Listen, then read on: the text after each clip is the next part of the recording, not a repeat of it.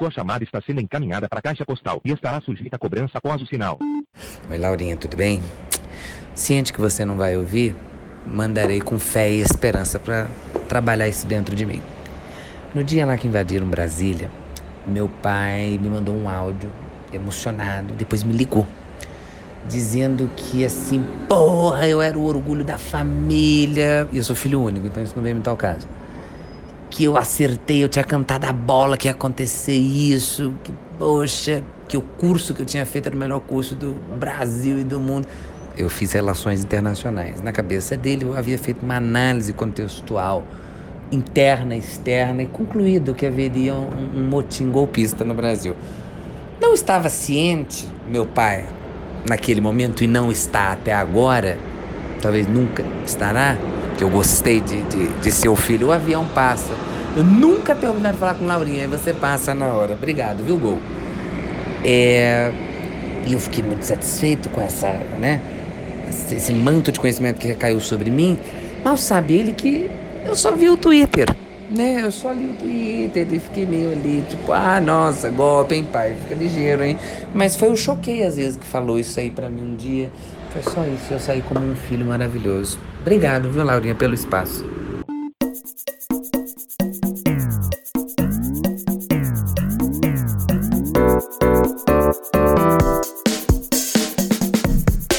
Respondendo em voz alta, por Vivian Lourinha Lero.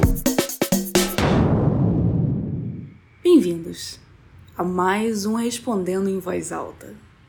Primeiro Respondendo em Voz Alta do governo Lula. Segundo, mentira, já teve um. Segundo tá bom também, que aí a gente sente os impactos da gestão. O país tá melhor do que nunca. Nunca esse país esteve tão bem. Duvida? Porra, que isso. Calma lá. Deixa eu contar uma história. Esses dias eu fui de Uber na casa de um amigo meu ver o...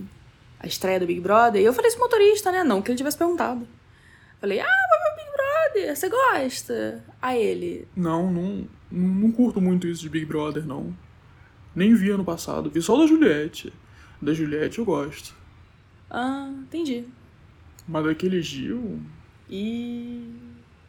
E o Gil o quê? Ah. Aí abaixou a voz assim. É que o Gil é meio espalhafatoso, né? Eu respeito. Mas acho que tem um, um limite. É minha opinião, é minha opinião, é só a minha opinião. Cara, você pegar um Uber cagado de medo de cometer uma homofobia light dessa, só no governo Lula. Botou geral pra correr. Nem jovem pão o cara tá ouvindo no carro. É, passarinho come pedra sabe o que tem. Aliás, Big Brother, porra, graças a Deus. Tá sentindo muita falta. Eu sinto falta. Nenhum outro reality brasileiro presta. Eu vi o Casamento às Cegas agora, cara, que depressão. Já começa com o casal carisma negativo apresentando, né? Já não começa bem. Figurando do Kleber essa temporada, gola alta, correntinha em cima, minha amiga Bia disse que ele tava parecendo bicheiro. Tá errada, né? Bicheiro não usa Renner. Do começo eu até gosto, eu curto eles se conhecendo ali sem se ver. Uma coisa meio web namoro. É quando sai dali que fode. Porque aí entra a vida real, né? E aí é um grande constrangimento. Você chama a família para conhecer sua noiva, a família inteira contra. Ah, bonito o anel. E vocês conhecem faz quanto tempo? Um mês? Ah, legal. Vem cá, eu te criei errado? Faltou, faltou afeto? Não? Ah. Não, ok, só, só conferindo mesmo. Pior que esse vexame, só um vexame maior ainda, que é você entrar no programa e não passar de fase. Como que você não casa? Você tá num cheio de maluco, confinado, sem celular, uma semana só enchendo a cara conversando e você não casa? Sinceramente, o negócio tá feio pra você. Na moral. Qualquer um que já alugou casa de praia em Saquarema no carnaval com quatro amigos do ensino médio e não conseguiu ir pro bloco porque choveu a semana inteira, saiu dele casado. Sai com filho já. E você não consegue? Pelo amor de Deus. Vamos dar uma reavaliada. Mas tudo bem, porque aí acrescenta a uma instituição que eu admiro muito, que é a do figurante de reality. Eu vi de férias com ex também, nunca tinha visto. Vi essa que teve agora com a Lumena. Cara, lá pro meio da temporada entra uma menina. Vou nem falar quem é, que é vacilo que eu vou falar dela agora. Porque assim, eu não faço questão de gente padrão na vida real. No meu convívio. Mas, cara, num programa cheio de gente bonita, você botar uma pessoa normal, fica meio deslocado. É que nem aquelas ideias de botar uma pessoa normal na Olimpíada, sabe, para competir, tirando que eu não tenho que ver o sedentário no canto da quadra sozinho e o resto dos atletas fudendo. Meio deprê. Então você vê que realmente não dá para preencher com outra coisa o vazio que o Big Brother deixa. É só o Big Brother. Meu, quando abriu a casa de vidro, uma racista, um psiquiatra, uma mulher com a sobrancelha maluca e um cara com aquela vibe de participante do Beija-Sapo, até parei de fumar. Não preciso mais, preciso de mais nada. Me faz tão bem, você não tem ideia. Ver aquele sofá da primeira prova ficando podre, que ninguém pensou de botar uma capinha em cima pros caras imundos sentar. Aquela festa, Larissa dando mole pro Fred, Marvila dando mole pro Fred, geral pensando, nossa, como que um otário desse meteu um filho na boca rosa? Vou lá descobrir. Curiosidade é um demônio. Agora, nem tudo são rosas. Eu tenho um trauma da última edição que foi que eu vi o elenco que ia entrar e pensei, nossa, como ia ser engraçado. Todos meus, meus pensamentos tudo começa assim, né? Nossa, como ia ser engraçado se eu torcesse pro Arthur Aguiar. Porque era absurdo, né? Eu lembro que tinha uma figurinha dele no Telegram que era assim: Ele não tem caráter, ele não tem talento, ele não tem imprensa. Mas ele tem o povo. E eu queria ser esse povo. Antes do BBB começar, eu já tava postando no Twitter que ele ia ganhar. Arthur finalista, Arthur ou surta, já na expectativa do quanto eu ia rir quando ele fosse eliminado. E o filho da puta não foi e ganhou? Ganhou só pra eu não poder sorrir. E sabe o que é pior? Quando ele entrou, a odd dele na banca de aposta que eu uso estava 26. 26, cara. Sabe quanto é 26 vezes 5 reais? Porra! Aí dessa vez eu fui esperta. Pensei, não, vou dar um palpite e vou apostar. Para não lamentar depois. Gostei da Grifão, da Bruna Grifão. Bonita, gente boa, carioca, tava faltando aí essa representação na mídia. Tá ótimo. Joguei quinzão nela, crente, que daqui a três meses a gata ia pagar minha conta de luz. Agora tá lá, de casal com beija-sapo. Jogou meus 15 reais no lixo. Bem feito. Ninguém mandou eu querer ser feliz. Opa, falando em ser feliz. Alô? Cara, por que, que a gente só dá atenção, a gente só gosta, fica obcecada, maluca, querendo casar, os caras quatro, de alguém que não tá nem aí pra você? Assim, eu teria seis opções diferentes atualmente pra poder trepar e nenhuma delas me enche os olhos. Eu não consigo entender isso. Por que isso acontece? Gente, vírgula. Que história é essa? Não bota nisso aí não, filho da puta. Eu só gosto de quem gosta de mim. Não vou ficar perdendo meu tempo agora?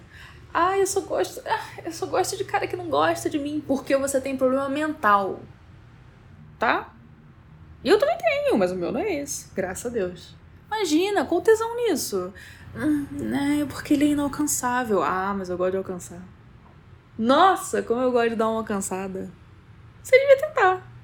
Vai que você gosta também. Bom dia, Laura.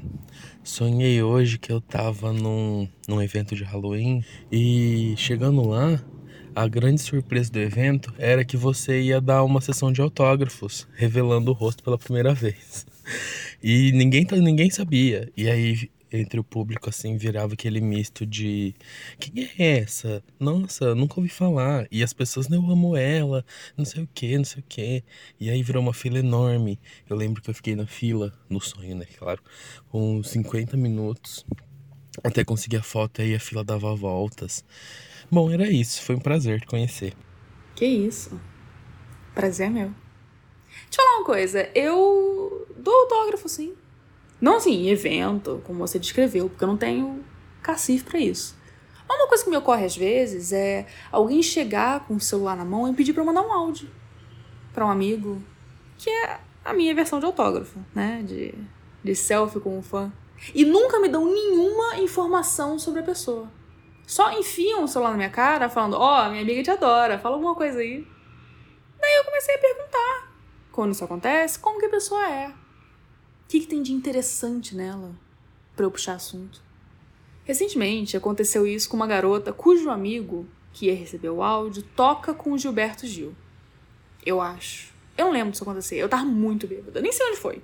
Enfim, por que, que eu tô contando isso? Porque essa semana, a pessoa que recebeu o áudio mandou ele de volta no Telegram, harmonizado. Que deve ser o serviço que ele presta pro Gilberto Gil. Daí eu vou botar ele aqui pra gente ouvir e você me diz depois se era mais ou menos assim que você imaginava um autógrafo meu. Oi, Guilherme, tudo bom? A sua amiga é, me deu o celular. Eu estou, vou ser sincera contigo, estou extremamente bêbado, tomei cinco taças de vinho. Sua amiga disse que você toca com o Gil. Que história é essa, né? Que coisa fantástica. Você ser fã de uma pessoa que é pelo menos 10 graus famosa abaixo da pessoa com quem você trabalha. Bacana, humilde da sua parte.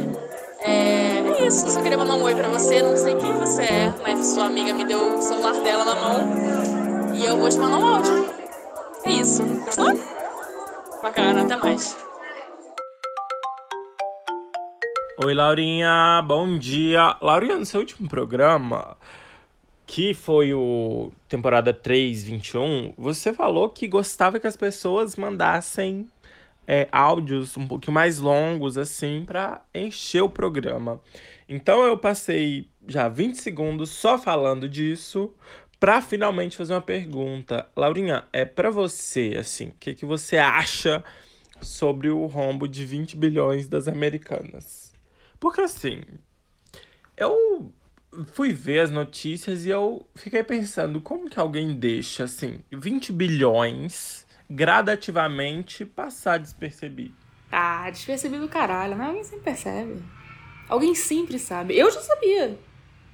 Eu já tava sabendo. Sabe por quê? Porque a americana desperdiçou completamente a vinheta com maior alcance cultural dos últimos 20 anos aquele Americanas Mercado, né? Uma vinheta feita para um serviço que antes ninguém usava e agora continua ninguém usando.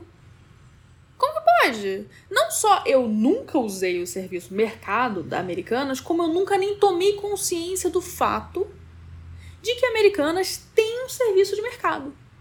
Não entrou na minha cabeça. Se você me perguntasse hoje se a Americanas entrega mercado, eu provavelmente diria que não mesmo já tendo ouvido 500 vezes a porra da vinheta no Big Brother e ela tendo só duas palavras, e uma americanas e outra mercado. Ou seja, se nem isso deu certo, 20 bilhões no vermelho é muito pouco. Podia ter sido muito pior. Oi, Laurinha, bom dia. Não sei se você sabe, mas eu sou dentista e eu queria te perguntar por que, que as pessoas marcam de tirar um dente do siso Aí elas vêm aqui e ficam bravas quando eu falo que a gente vai tirar o dente do siso. Ai, meu Deus, eu não queria, ai, eu não quero. Amor, simplesmente não marque. Esse relato aí bota muito a questão da americana em perspectiva, né? Você saber que existe uma dentista cujo público-alvo é pessoas que querem ir ao dentista. Agora o modelo de negócio americano não parece tão ruim, né? Agora parece até que tem um, um certo potencial. Seguinte, eu acho que a dificuldade que você está enfrentando é que você não entendeu o papel do dentista na sociedade. O papel do dentista na sociedade. Esforçar para eu gostar do que você faz, tem que se esforçar para você gostar tão pouco do que você faz quanto eu. Que nem o papel do professor na sociedade. O papel do professor na sociedade professor que é muito entusiasmado com a educação, educar, ah, eu vou conectar com a turma, eu já sei que tem uma coisa errada aí. Por quê? Porque ele não entende o que é odiar assistir aula. E você odiar assistir aula é o primeiro passo para você ser um bom professor. Esses dias eu tive uma aula que a professora comentou que comprar um litro de suco no Brasil sai mais caro que um litro d'água. Primeiro, que sucos são esses que essa mulher toma? Segundo, gata, faz 20 minutos que bateu o sinal. Espiritualmente, eu já não estou aqui mais. Você falando de suco? Se você soubesse quanto eu estou odiando estar tá aqui nesse momento, você não faria isso comigo.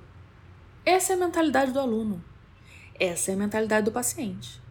Ele quer ser teu cúmplice. Ah, não quero tirar o siso. Claro que não quer tirar o siso, é uma merda. Eu sei disso e eu vou te encher de droga de um jeito que você não vai lembrar nem que você pisou aqui. Pronto. Clientela fiel para sempre.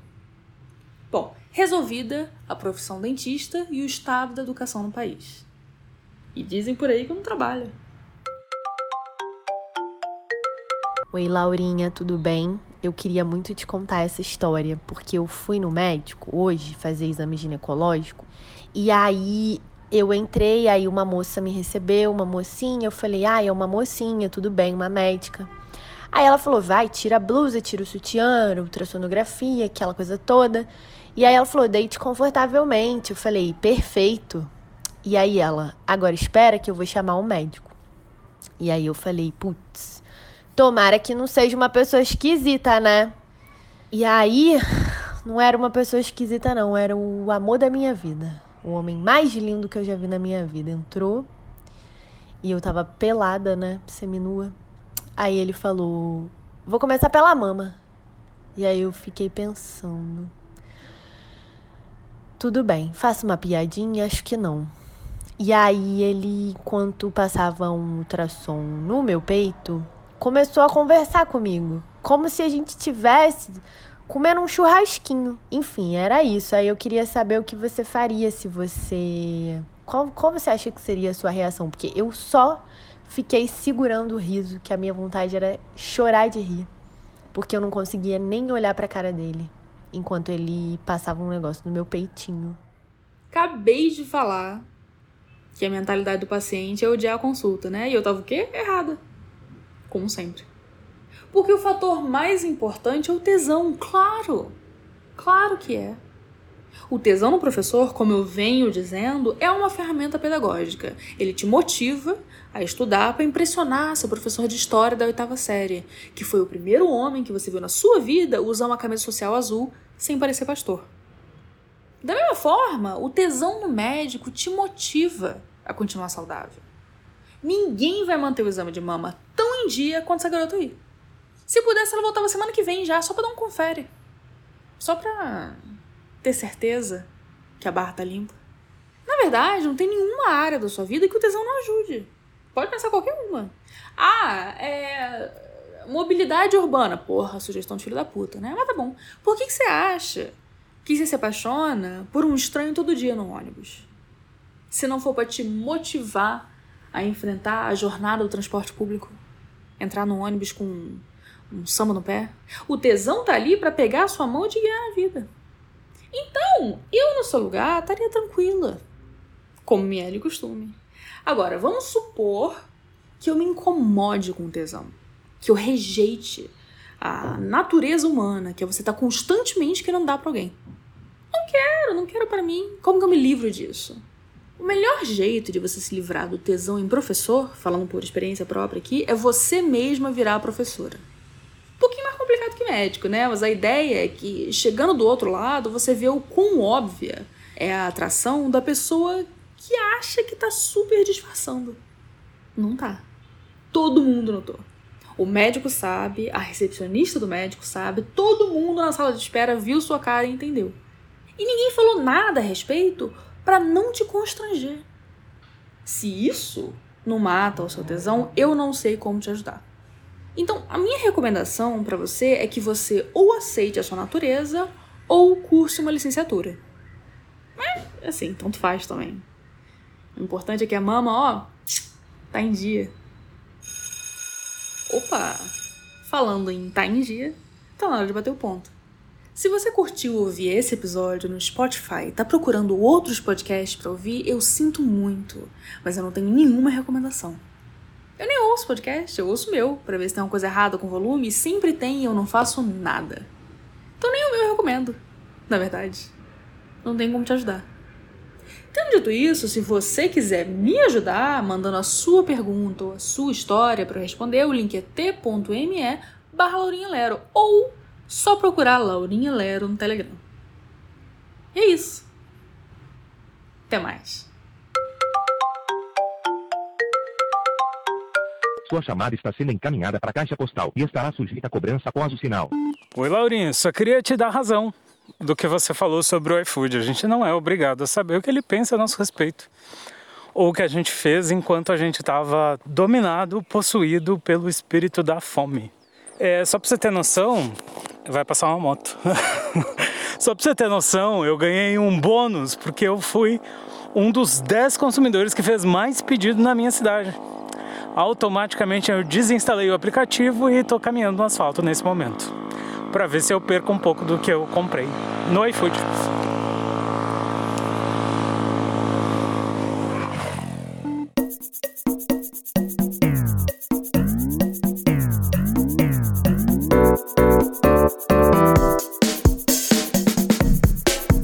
Respondendo em voz alta, por Didier Lorinha Lero.